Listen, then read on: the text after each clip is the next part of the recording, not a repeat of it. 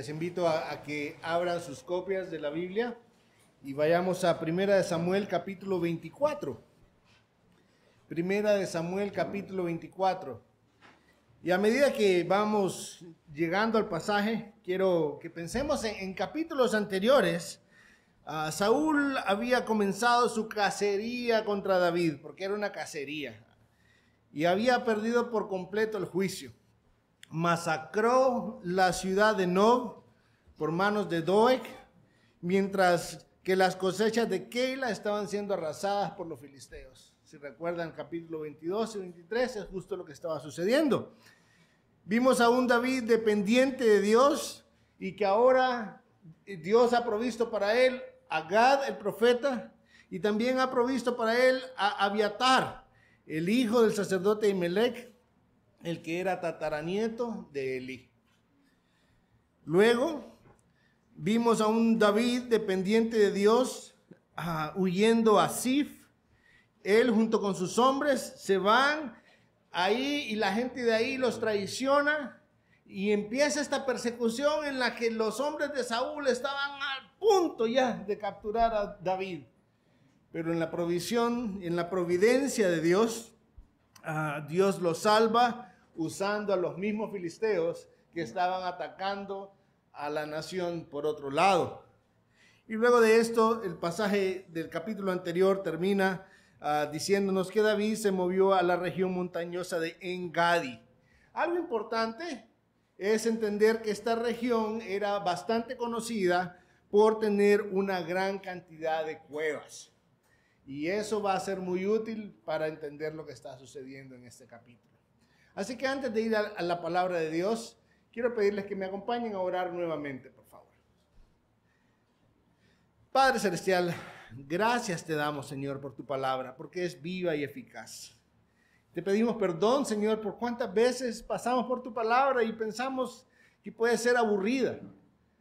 Pero realmente, Señor, en cada página nos estás mostrando ya sea nuestro pecado, nuestra necesidad de Cristo y tu provisión de perdón y rescate para nosotros, Señor.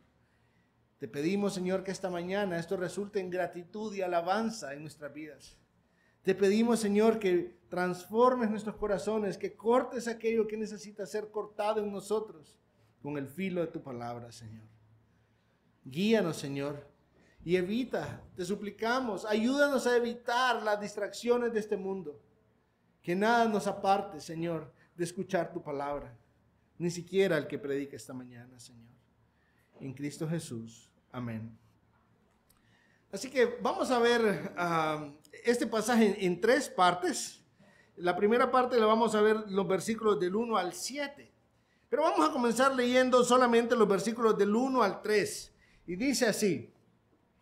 Y aconteció que cuando Saúl volvió de perseguir a los filisteos, le dieron aviso diciendo, he aquí David está en el desierto de Engadi. Entonces Saúl tomó de todo Israel tres mil hombres escogidos y fue en busca de David y de sus hombres por los peñascos de las cabras monteses. Luego, perdón, llegó a, uno, a unos rediles de ovejas en el camino donde había una cueva y Saúl entró en ella para hacer sus necesidades. Y David y sus hombres estaban sentados en los rincones de, la cueva. Familia, un poco gráfico el, pasaje, pero es que eso es parte de, nuestra vida, eso es parte del diseño. no se nos dice, no se nos dice cuánto tiempo, oh, permítame un momentito, no estoy respondiendo llamadas, solo estoy queriendo no olvidar tiempo. Ah, no se nos dice cuánto tiempo estuvo David eh, atendiendo la situación con los filisteos. No se nos dice si pasaron semanas, días o, meses. Lo que sí se nos dice es que nomás regresó de atender esa situación con los filisteos. En su mente, ¿qué es lo que estaba? David otra vez. La cacería nuevamente.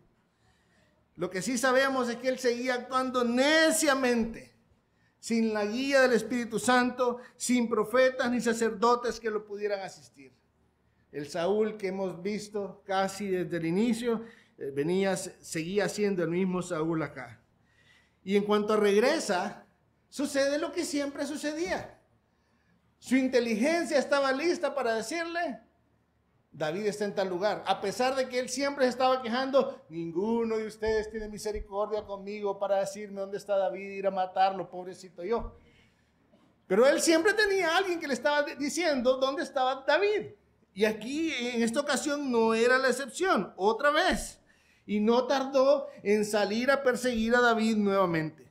Y esta vez dice que se va con tres mil hombres selectos él escogió tres mil, lo que llamaríamos aquí en Honduras, tesones. Sí, la élite de su ejército para ir a buscar a David en esta misión contra solamente 600 hombres que tenía David. Y creo que el autor del libro está mostrándonos de una manera bien, bien clara cómo, eran las dimensiones de cada ejército.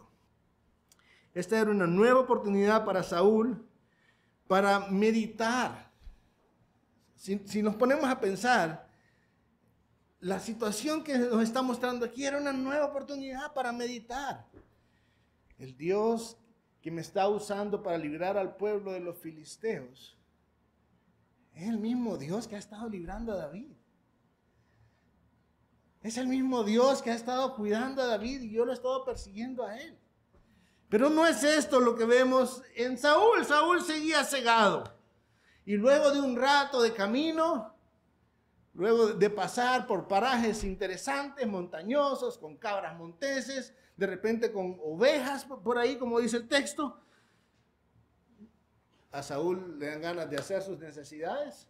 Saúl iba al baño también. Y lo que había ahí era una cueva. Bueno, había muchas cuevas. E, y, ese es el punto ahí.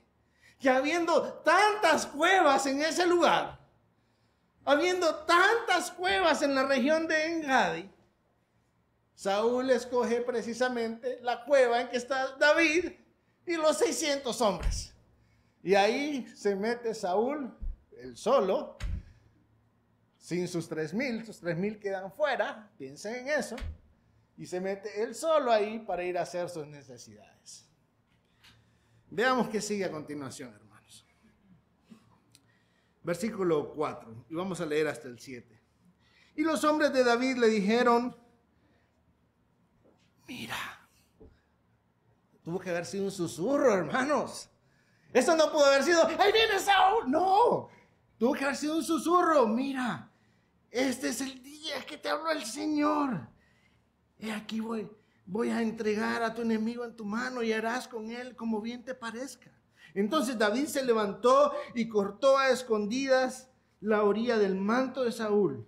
Aconteció después de esto que la conciencia de David le remordía porque había cortado la orilla del manto de Saúl. Y dijo a sus hombres,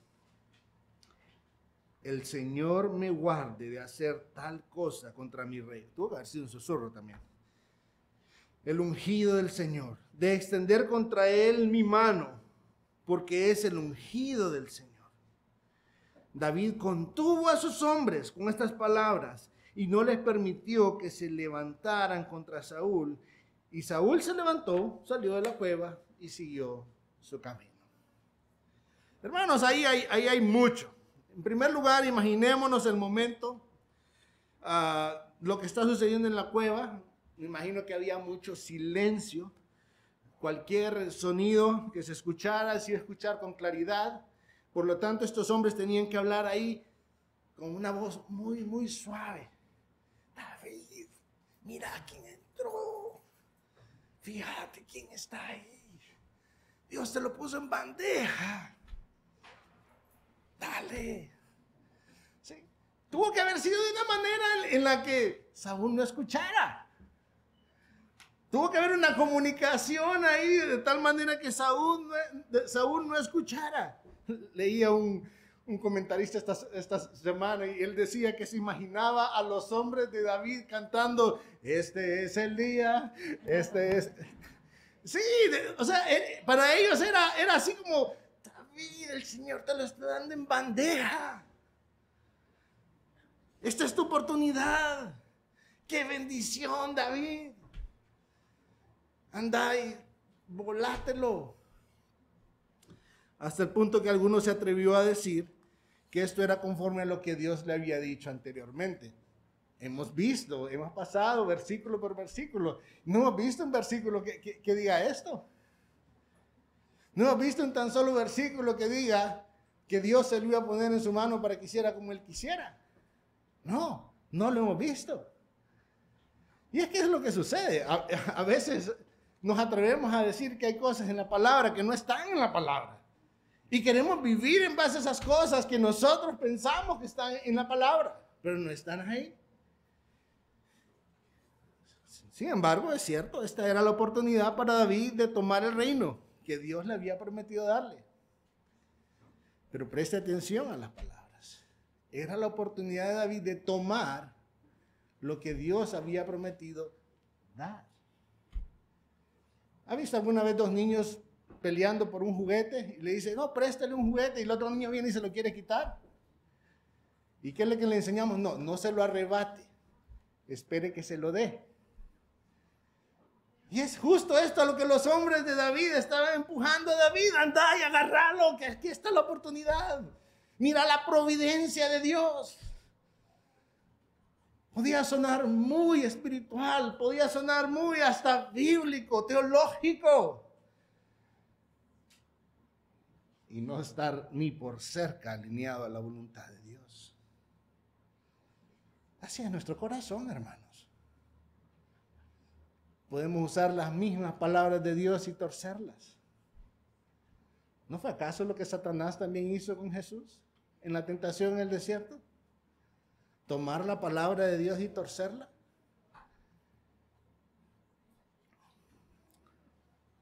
David no se dejó llevar por esa tentación. ¿Cuál era la tentación? Interpretar la providencia de Dios. Esa era la, tentación. Ah, sí, a ver, Dios lo puso aquí, entonces lo más seguro es que quiere que yo me lo, me lo mate aquí para que yo agarre el reino. De todas maneras, Él me lo prometió. No, no, David no hizo eso. David no se fue a pensar que él podía ser un intérprete de la providencia. Él se fue a lo seguro. Él se fue a lo que la palabra de Dios dijo, que sería Dios quien le daría el reino para empezar. No que a él le correspondía arrebatarlo. Y en segundo lugar, conocía la ley. Y el sexto mandamiento que dice, hermanos, no matarás no matarás. Así que David se fue por lo seguro. Él se fue por lo seguro. Y David decidió, en base a la firme palabra de Dios, no matar a Saúl. Él sabía que si no había una manera legal de quitar a Saúl, lo mejor era no hacerlo. Solo al Señor le corresponde esa tarea, de poner y quitar reyes. Es una tarea del Señor. Él es el que pone y quita reyes. Leíamos la semana pasada en Romanos 13 que Él es el que pone las autoridades y Él es el que las quita también. Pero David, si bien es cierto, no lo mató. Lo que hizo es que muy sigiloso, recuerden todo el silencio que había ahí, muy sigiloso, se acercó a Saúl y lo que hizo fue cortar el borde del manto de Saúl. Pero resulta que David tampoco pudo con esto. Si vemos ahí el versículo 5, dice que después de esto la conciencia le remordía a David. ¿Pero por qué si no lo mató? ¿Por qué habría de remorderle la conciencia si no le hizo ningún daño físico? Hermanos, si bien es cierto, no le hizo ningún daño físico, el manto de Saúl era un símbolo de su autoridad. Era un símbolo de su reino. Y eso era atentar, era mostrar de alguna manera rebeldía contra este reino. Era traer humillación al rey. Ah, no, pero es que era un mal rey. La Biblia no nos dice que honremos a nuestras autoridades cuando son buenas nada más.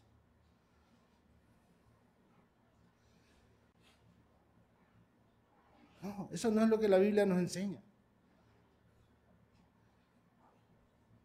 Y como nación, como ciudad, como individuos, seguramente, si son igual que yo, eso es algo a lo que nosotros también necesitamos aprender mucho.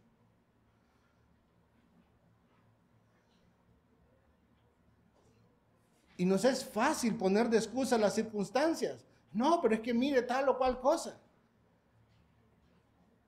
Para hablar mal de los puestos de autoridad que Dios ha destinado, ha diseñado para esta nación. No estoy defendiendo a las personas, estoy hablando de la honra de los puestos. Estoy hablando de la honra de, la, de los puestos de autoridad que Dios ha puesto para esta nación y que nosotros muchas veces se nos olvida. ¿Quién es el que está detrás de todo esto?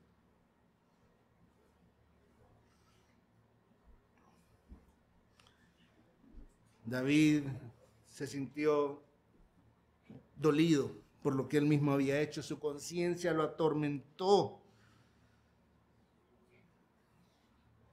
Él sabía que tocar el manto de su rey era actuar contra el reino, era actuar contra Dios mismo. Era importante.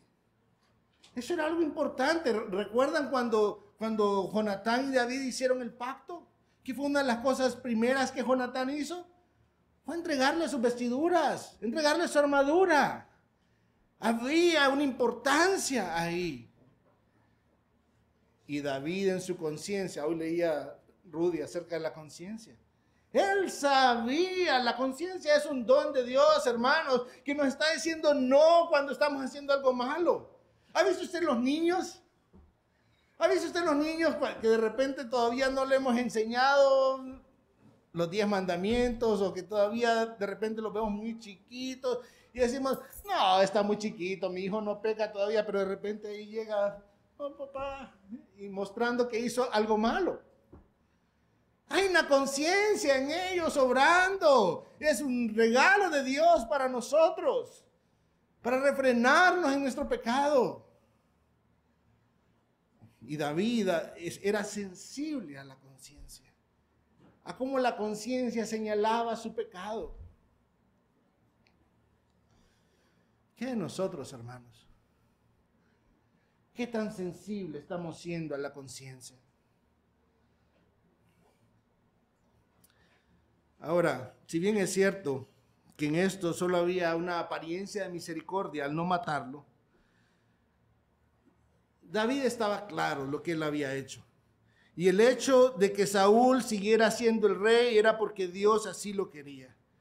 Dios nunca instruyó a David a tomar el reino. Él nunca le dijo, cuando tengas chance, agarrarlo. Dios lo que sí le dijo es que él se lo daría. Y sin importar lo bajo que Saúl hubiera caído como individuo, el cargo que él ocupaba seguía teniendo la misma honra que al inicio sin importar lo bajo que Saúl hubiera caído, seguía siendo Dios el que lo había puesto y seguía siendo el ungido de Dios para ser rey. ¿Un rey impío? Sí, pero el ungido de Dios para ser rey. Así que atacar al rey implicaba rebelarse contra Dios mismo. Ahora, imagínense a los hombres de David, ¿verdad? Todavía en silencio. David, ¿qué pasó? ¿Por qué no te lo volaste? David, ahí está todavía. Hay chance todavía, anda. ¿Y qué hace David, hermanos?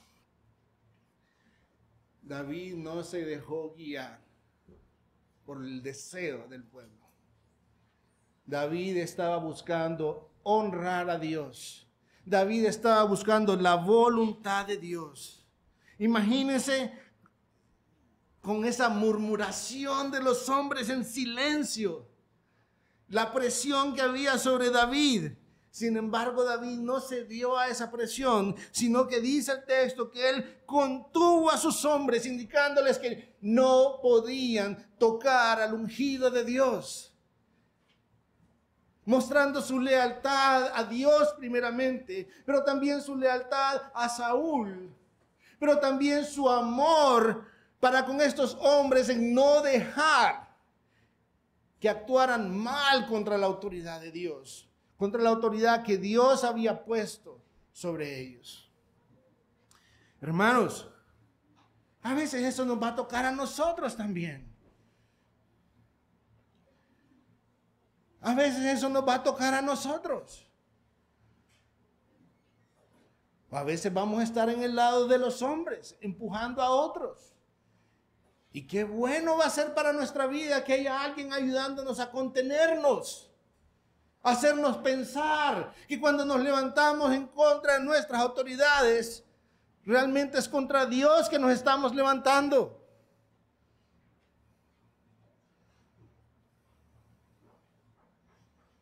De lo contrario, tendríamos que completar la frase, está bueno rebelarme contra la autoridad de Dios. ¿Cuándo? Y no creo que hayamos a conciencia una buena respuesta para eso.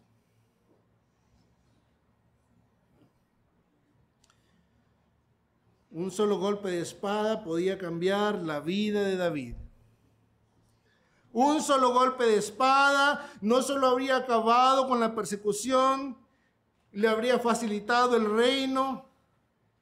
No, Hermanos, había un costo. Un solo golpe de espada implicaba negar su fe. Un solo golpe de espada implicaba hacer insensible su conciencia. Un solo golpe de espada le hubiera permitido, no le hubiera permitido seguir disfrutando del cuidado de Dios y de la dirección de Dios como hasta ese momento lo había estado disfrutando.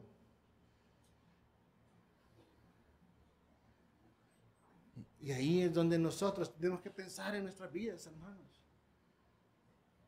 No se trata de aprovechar las oportunidades nada más. Se trata de honrar a Dios con nuestras vidas. Y esta sección termina diciendo, Saúl salió de la cueva. Y Saúl salió sin darse cuenta de que había estado en manos de David y él siguió su camino. Veamos lo que dicen los versículos del 8 al 15, familia. Después de esto, David se levantó, salió de la cueva y dio voces tras Saúl diciendo, mi señor el rey. Y cuando Saúl miró hacia atrás, David inclinó su rostro a tierra y se postró. Y dijo David a Saúl, ¿por qué escuchas las palabras de los hombres que dicen, mira que David procura tu mal? He aquí, hoy han visto tus ojos que el Señor te ha puesto en mis manos en la cueva en este día. Y algunos me dijeron que te matara, pero mis ojos tuvieron piedad de ti. Y dije, no extenderé mi mano contra mi rey, porque es el ungido del Señor. Y mira, Padre mío, mira la orilla de tu manto en mi mano puesto que corté la orilla de tu mano y no te maté, reconoce y ve que no hay maldad ni rebelión en mis manos y que no he pecado contra ti, a pesar de que tú acechas mi vida para quitármela. Juzgue el Señor entre tú y yo y que el Señor me vengue de ti, pero mi mano no será contra ti. Como dice el proverbio de los antiguos, de los malos procede la maldad, pero mi mano no será contra ti. ¿Tras quién ha salido el rey de Israel? ¿A quién persigues? ¿A un perro muerto? ¿A una pulga? Sea el Señor juez y decida entre tú y yo. Que Él vea y defienda mi causa y me libre de tu mano. Ay, familia, aquí hay tanto. Aquí hay tanto. Saúl sale de la cueva para encontrarse de nuevo con sus hombres y seguir la búsqueda de David, sin darse cuenta que ya David lo había encontrado a él.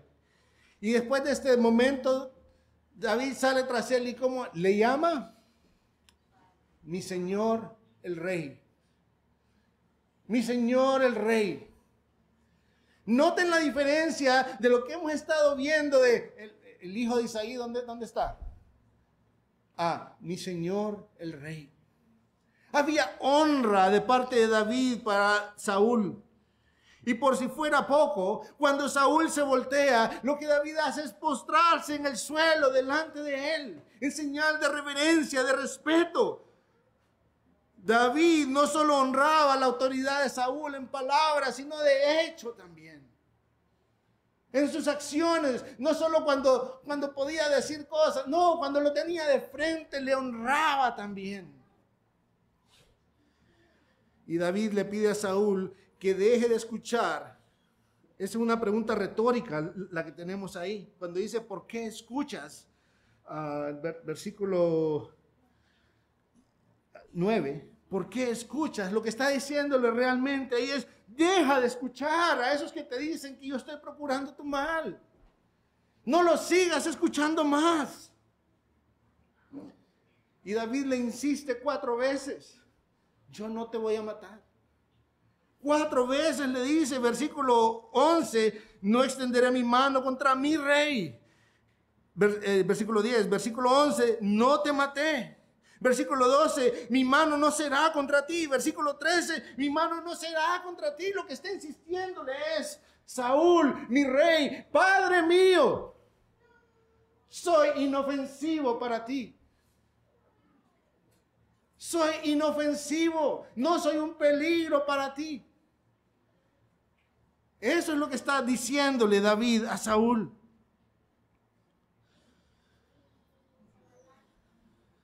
Le pide que deje ya de escuchar el mal consejo. David no le mataría y vemos que el texto nos da cuatro razones o cuatro circunstancias por las cuales David no lo mataría. Dice que David, en el versículo 10, que David no le mataría aunque fuera la voluntad del pueblo. Y la razón es porque él lo respetaba como el ungido de Dios. Dice, los hombres me lo pidieron en la cueva, matalo. Pero tú eres el ungido de Dios, no te voy a matar. Voy a honrarte. Luego en el versículo 11 vemos que David no lo mataría porque pecaría al hacerlo. Por más providencial que pareciera la oportunidad de quitar del camino, esa constante amenaza, Él no lo iba a hacer. Saben, hermanos, esta es la actitud que vemos en Cristo Jesús. ¿Recuerdan ustedes cuando Jesús está, esa escena en que está llegando, eh, están llegando para arrestarlo? Cualquiera podría decir, ah, qué providencial. Pedro andaba con un machete bien afilado ahí, le voló la oreja a Malco. Qué providencial que en medio de los discípulos había ahí uno que todavía andaba con su, con su guarizama. No. No, ¿cuál fue la respuesta a nuestro Señor? Jesús dijo, vuelve tu espada a su sitio, porque todos los que tomen la espada, espada perecerán. ¿O piensas que no puedo rogar a mi Padre y Él pondría a mi disposición ahora mismo más de doce legiones de ángeles? Pero, ¿cómo se cumplirían entonces las escrituras que dicen que así debe suceder?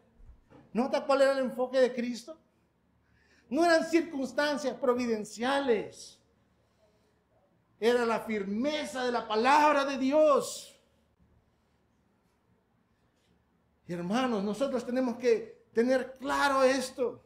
Nuestra mente se puede ir pretendiendo leer las circunstancias y desviarse pecaminosamente contra Dios por no prestar atención a lo que Dios ya nos ha dicho firmemente en su palabra. Firmemente en su palabra. Y el mismo enfoque que tenía Jesús. ¿Cómo entonces se va a cumplir lo que está escrito? Ir por la palabra, no por las circunstancias. David no mataría a Saúl porque su esperanza estaba en la justicia de Dios, no en sus oportunidades de venganza personal. Es ahí cuando a veces los, los salmos imprecatorios nos chocan, ¿verdad? Ahí decimos, uy, no, qué feo ese salmo. Y, queremos, queremos así como, como limpiar el salmo y saltarnos esas partes que, que no nos gusta. Cuando dice, mátalos, quiebrale sus dientes. Note que David no estaba diciendo, deja que los mate y que yo les quiebre sus dientes. Está diciendo, haz que tu justicia llegue a ellos. Él está pidiendo por la justicia de Dios, no por ser el vengador de Dios. Él sabe que la venganza es de Dios. Y no había pecado al orar David de esa forma. No había pecado en él al orar de esa manera. De hecho, hermanos, estuvimos en 2 Tesalonicenses capítulo 1. ¿Cuándo vamos a ver completada la esperanza de nuestra salvación en Cristo? No va a ser sino hasta que Él traiga su juicio. Ahí es donde está nuestra esperanza. Cuando el Señor regrese para traer su juicio, entonces veremos completa nuestra salvación. Consumada, no que Cristo haya dejado algo pendiente en la cruz, sino todo ese proceso de redención el camino a la glorificación es cuando Cristo vuelva trayendo su juicio. Así que el juicio de Dios no es algo por lo cual hemos de avergonzarnos. No, el juicio de Dios es algo que como creyentes anhelamos. Porque cuando eso suceda, significa que por fin, por fin podremos disfrutar de Dios en la eternidad sin el estorbo aún de nuestro propio pecado.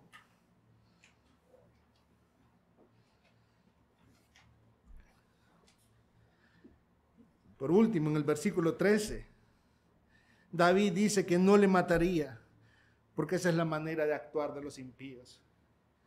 Note qué palabras esas. Le está diciendo, esa es la manera como tú actúas en cierta forma.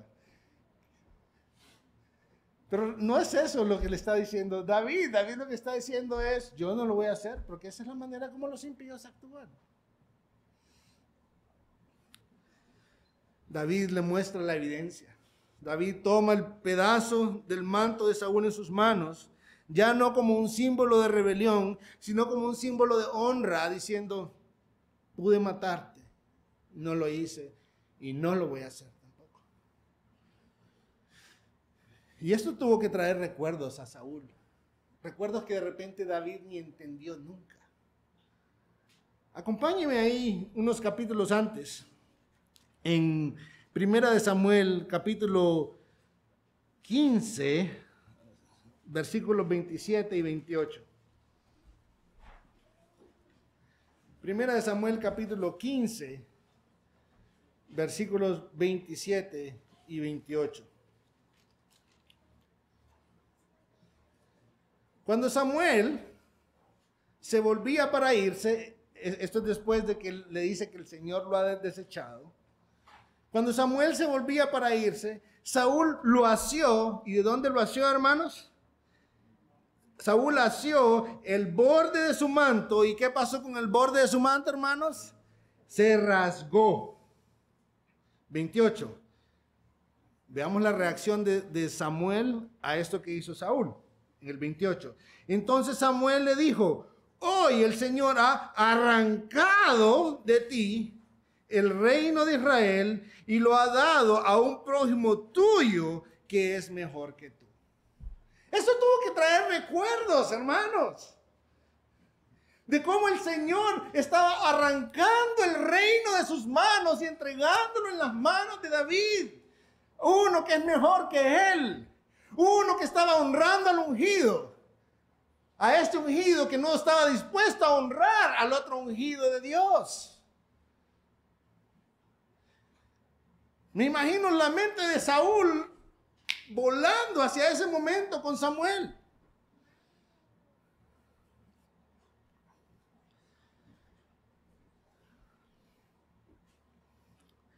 Saúl estaba de frente a quien Dios había escogido en su lugar. Y se trataba de ver cómo este joven David estaba delante de él, tratándolo con honra, con respeto, mi Señor el Rey, mi Rey, Padre mío. Pero en cambio Saúl, en medio de su proyecto de cacería, David continúa hablando y sus palabras en el versículo 14 parecen como una súplica a un juez pero sigue mostrándole que él no es peligroso y en, y en, esencia lo que sus palabras le están diciendo es, piensa, oh rey, ¿a quién estás persiguiendo?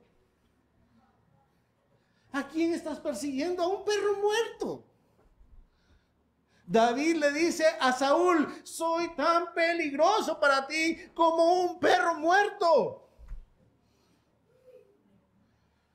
Ni siquiera eso, como aún la pulga del perro muerto. Así de peligroso soy para ti.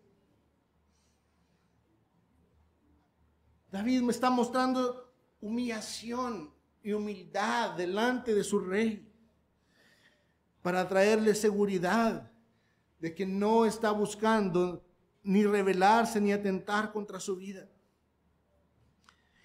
Y David le hace saber que sí, sí hay un peligro para Saúl pero no es él. En quien Saúl debería estar pensando es en quién es el vengador de David. Ahí está el verdadero peligro. Dios puede ser peligroso para su salud, hermanos. Si usted actúa en rebeldía contra Él, téngalo por seguro.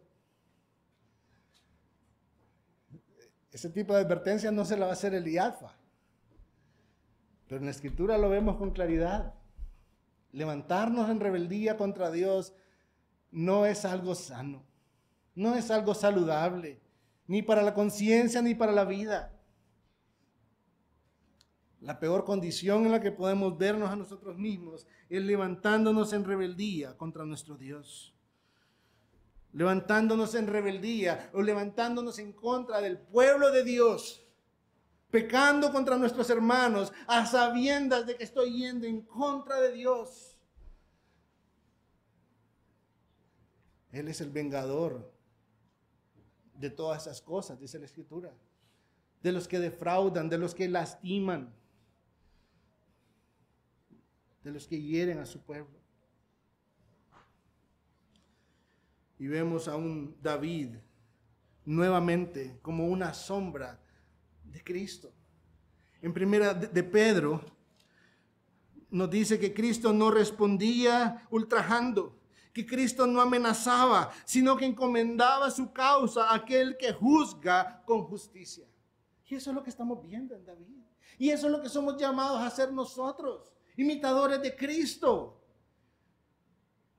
No personas que actúan arrebatadamente, sino personas que con dominio propio, a pesar de que sufrimos muchas veces a manos de otros, pero encomendamos nuestra causa a aquel que es el juez, aquel que es el vengador de los hermanos.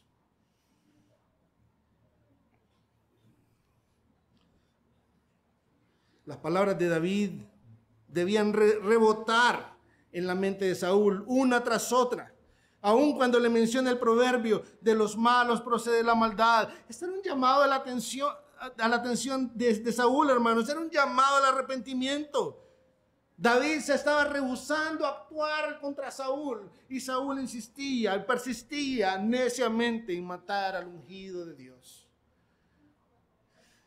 Y luego de que David presenta todos estos argumentos, toda esta evidencia, Saúl responde. Veamos la respuesta de Saúl, hermanos versículo 16 hasta el 21. Y sucedió que cuando David acabó de decir a Saúl estas palabras, Saúl dijo, ¿es esta tu voz, David, hijo mío? Entonces Saúl alzó su voz y lloró. Y dijo a David, eres más justo que yo, porque tú me has tratado bien mientras que yo te he tratado con maldad. Tú has demostrado hoy que me has hecho bien, ya que el Señor me entregó en tu mano y sin embargo no me diste muerte. Porque si un hombre haya a su enemigo, ¿lo dejará ir sano y salvo? Que el Señor, por tanto, te recompense con bien por lo que has hecho por mí hoy. He aquí, ahora sé que ciertamente serás rey y que el reino de Israel será establecido en tu mano. Ahora pues, júrame por el Señor que no cortarás mi descendencia después de mí y que no borrarás mi nombre de la casa de mi padre. David había estado amontonando ascuas de fuego sobre la cabeza de Saúl, hermanos sirviéndole, honrándole, por, no solo por quién era, porque por supuesto, por el oficio que él tenía como rey del pueblo, él era digno de honra, pero también a pesar de, quién era. David lo había estado honrando. Y Saúl explotó en un llanto emocional. Y lo interesante es que ya no lo llamó hijo de Isaí, lo llamó, ¿eres tú? ¿Esa es tu voz, David? Mi hijo. Mi hijo. Y no sé cuáles hayan sido, no soy yo quien para juzgar las palabras de Saúl más allá de lo que el texto dice, hermanos. Pero no sé si es que porque los tres mil hombres estaban ahí, o en respuesta que David le había llamado Padre mío, o qué. Pero lo que sí puedo decirles, cuidado, cuidado hermanos y no caigamos de ingenuos pensando, ay, pobrecito Saúl, qué bonitas las palabras con las que le respondió. No, prestemos atención a las palabras que dijo Saúl. Prestemos atención. Las palabras de cuando él arrancó el borde del manto a Samuel tuvieron que haber resonado. Es uno mejor que tú. Y las palabras de Saúl, ¿cuál fueron? Tú eres más justo que yo. Note que Saúl se considera parte de los justos. Él no está reconociendo que él ha estado actuando impíamente. Él se considera menos justo que David. Presten atención. Él piensa que es justo, solo que menos que David. Y sí, sí reconoce Saúl, aunque se considera justo, también reconoce que ha querido hacerle daño a David. Saúl reconoció la providencia de Dios al ponerlo en las manos de David. Pero qué interesante, supo reconocer la providencia de Dios, pero sabiendo la palabra de Dios, que el reino correspondía a David ahora, no se sometió a la palabra de Dios. Si él sabía la que era la voluntad de Dios, era David, he entendido que he de entregarte el reino. Que Dios ha quitado el reino de mis manos y es para dártelo a ti, pero no es lo que vemos acá. Este hombre estaba reaccionando a las circunstancias, no a la palabra de Dios.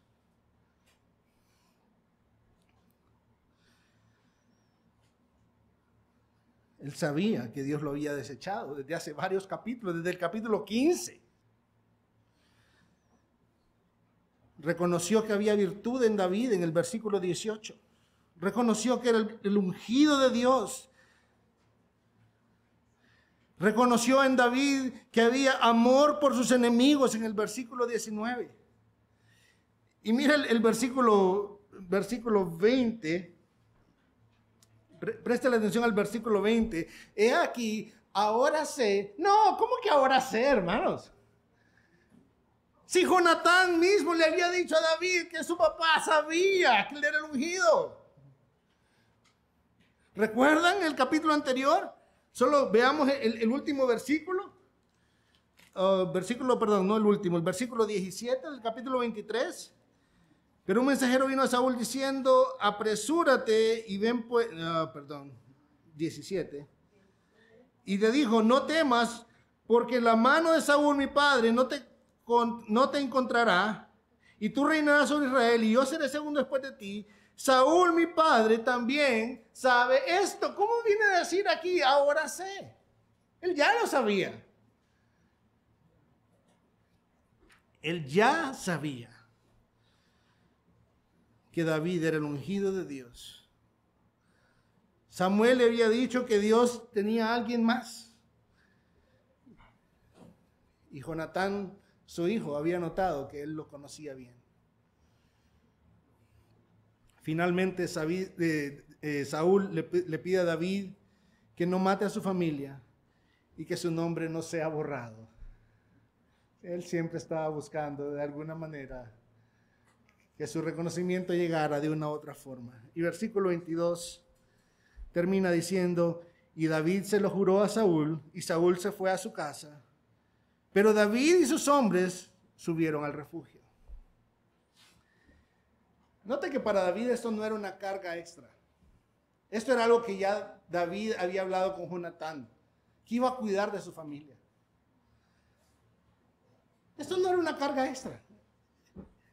Esto no era algo que ah, David tenía que arrepentirse de algo para incluir el juramento que le hacía a Saúl. No. Era algo a lo que él ya estaba comprometido desde antes. ¿Y luego qué pasó? ¿Regresaron juntos a palacio para seguir tocando el arpa y ayudar a Saúl? No. No era así de ingenuo David. Si usted revisa el capítulo 26, ahí una página adelante, versículo 1 y 2, entonces vinieron los ifeos a Saúl en Gibeá diciendo, ¿no está David escondido en la colina de Aquila que está enfrente de Jesimón? Estos eran los quemones siempre. Versículo 2, se levantó pues Saúl y descendió al desierto de Sif, teniendo consigo a quienes? Tres mil hombres escogidos de Israel para buscar a David en el desierto de Sif. David no era ingenuo. David no era ingenuo. David sabía que Saúl no era un hombre de fiar.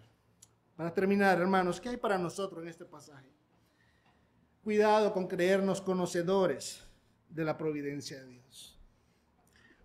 Los hombres de David pensaban que comprendían la providencia de Dios. Saúl pensaba que comprendía la providencia de Dios. Pero David se enfocó en lo que él conocía de la palabra de Dios. Hermanos, tenemos aquí la antorcha más segura en la que podemos esperar que la luz salga. La palabra de Dios. Conozcamos la palabra de Dios. Conozcamos lo que Dios ha dicho, cómo Dios se ha revelado.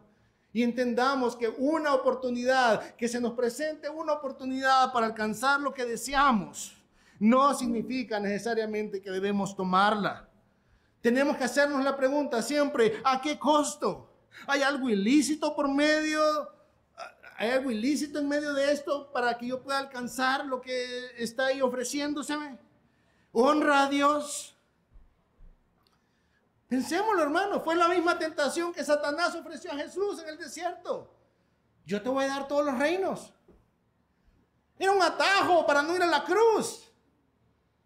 Pero ¿a qué costo? Si postrado me adorares. ¿Qué dijo Jesús? Apártate de mí, Satanás. Apártate de mí, Satanás. Cuidado, hermanos, con atajos providenciales. Necesitamos aprender a esperar en Dios. Eclesiastés 3:11 dice, Él ha hecho todo apropiado a su tiempo. En otra versión dice, hermoso en su tiempo. Dos, el cómo actúo contra mi pecado hoy el cómo Josué Pineda actúa contra su pecado hoy va a afectar cómo reacciono a mi pecado mañana. Hermanos, si nosotros le damos tregua a nuestro propio pecado, poco a poco nuestra conciencia se va haciendo más insensible, hasta el punto de cauterizarse. Y eso solo nos va a llevar a ruina. Eso no trae nada bueno para nuestra vida. Es por eso que nosotros necesitamos aprender a vivir en la luz. Entendiendo que cuando a la luz de la palabra nosotros estamos, nuestro pecado está expuesto, es porque estamos siendo llamados o nuestra conciencia nos está empujando, llamándonos a reconocer nuestras faltas, llamándonos a restituir, llamándonos a humillarnos delante de Dios. Pero si comenzamos a esconder, a cubrir nuestro pecado, justificándolo o negándolo abiertamente, poco a poco estamos en camino a la ruina, en camino a cauterizar nuestra conciencia. Note las palabras de Isaías al pueblo, venid ahora y razonemos, dice el Señor, aunque vuestros pecados sean como la grana, como la nieve, serán emblanquecidos. Esa es la certeza de perdón que tenemos en Cristo Jesús. Aunque sean rojos como el carmesí, como blanca lana quedarán. Por último, ya podríamos hablar de muchas otras aplicaciones somos llamados a respetar a nuestras autoridades, no por causa de la calidad moral de la persona que ostente el cargo, sino por causa de la soberanía de aquel que lo puso en ese cargo. Hermanos, sin duda podemos ver en este pasaje que nuestra esperanza no está en poner los ojos en nuestras habilidades ni en los ojos de los hombres, ni en los hombres. Nuestra esperanza está a poner nuestros ojos en Cristo Jesús, el único justo, aquel que va a ser el vengador de aquellos que nos persigan, aquel que murió por nosotros para redimirnos de nuestro pecado, aquel que es la palabra misma encarnada. Pongamos nuestros ojos en Cristo Jesús. Padre Celestial, te damos gracias esta mañana por tu palabra. Señor, te damos gracias por los ejemplos que vemos ahí.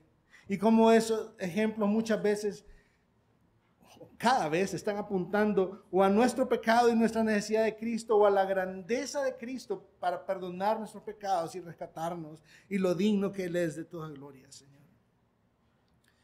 Te pedimos, Señor, que nos conceda ser sensibles a tu luz. Que nos conceda ser sensibles a nuestro propio pecado, Señor.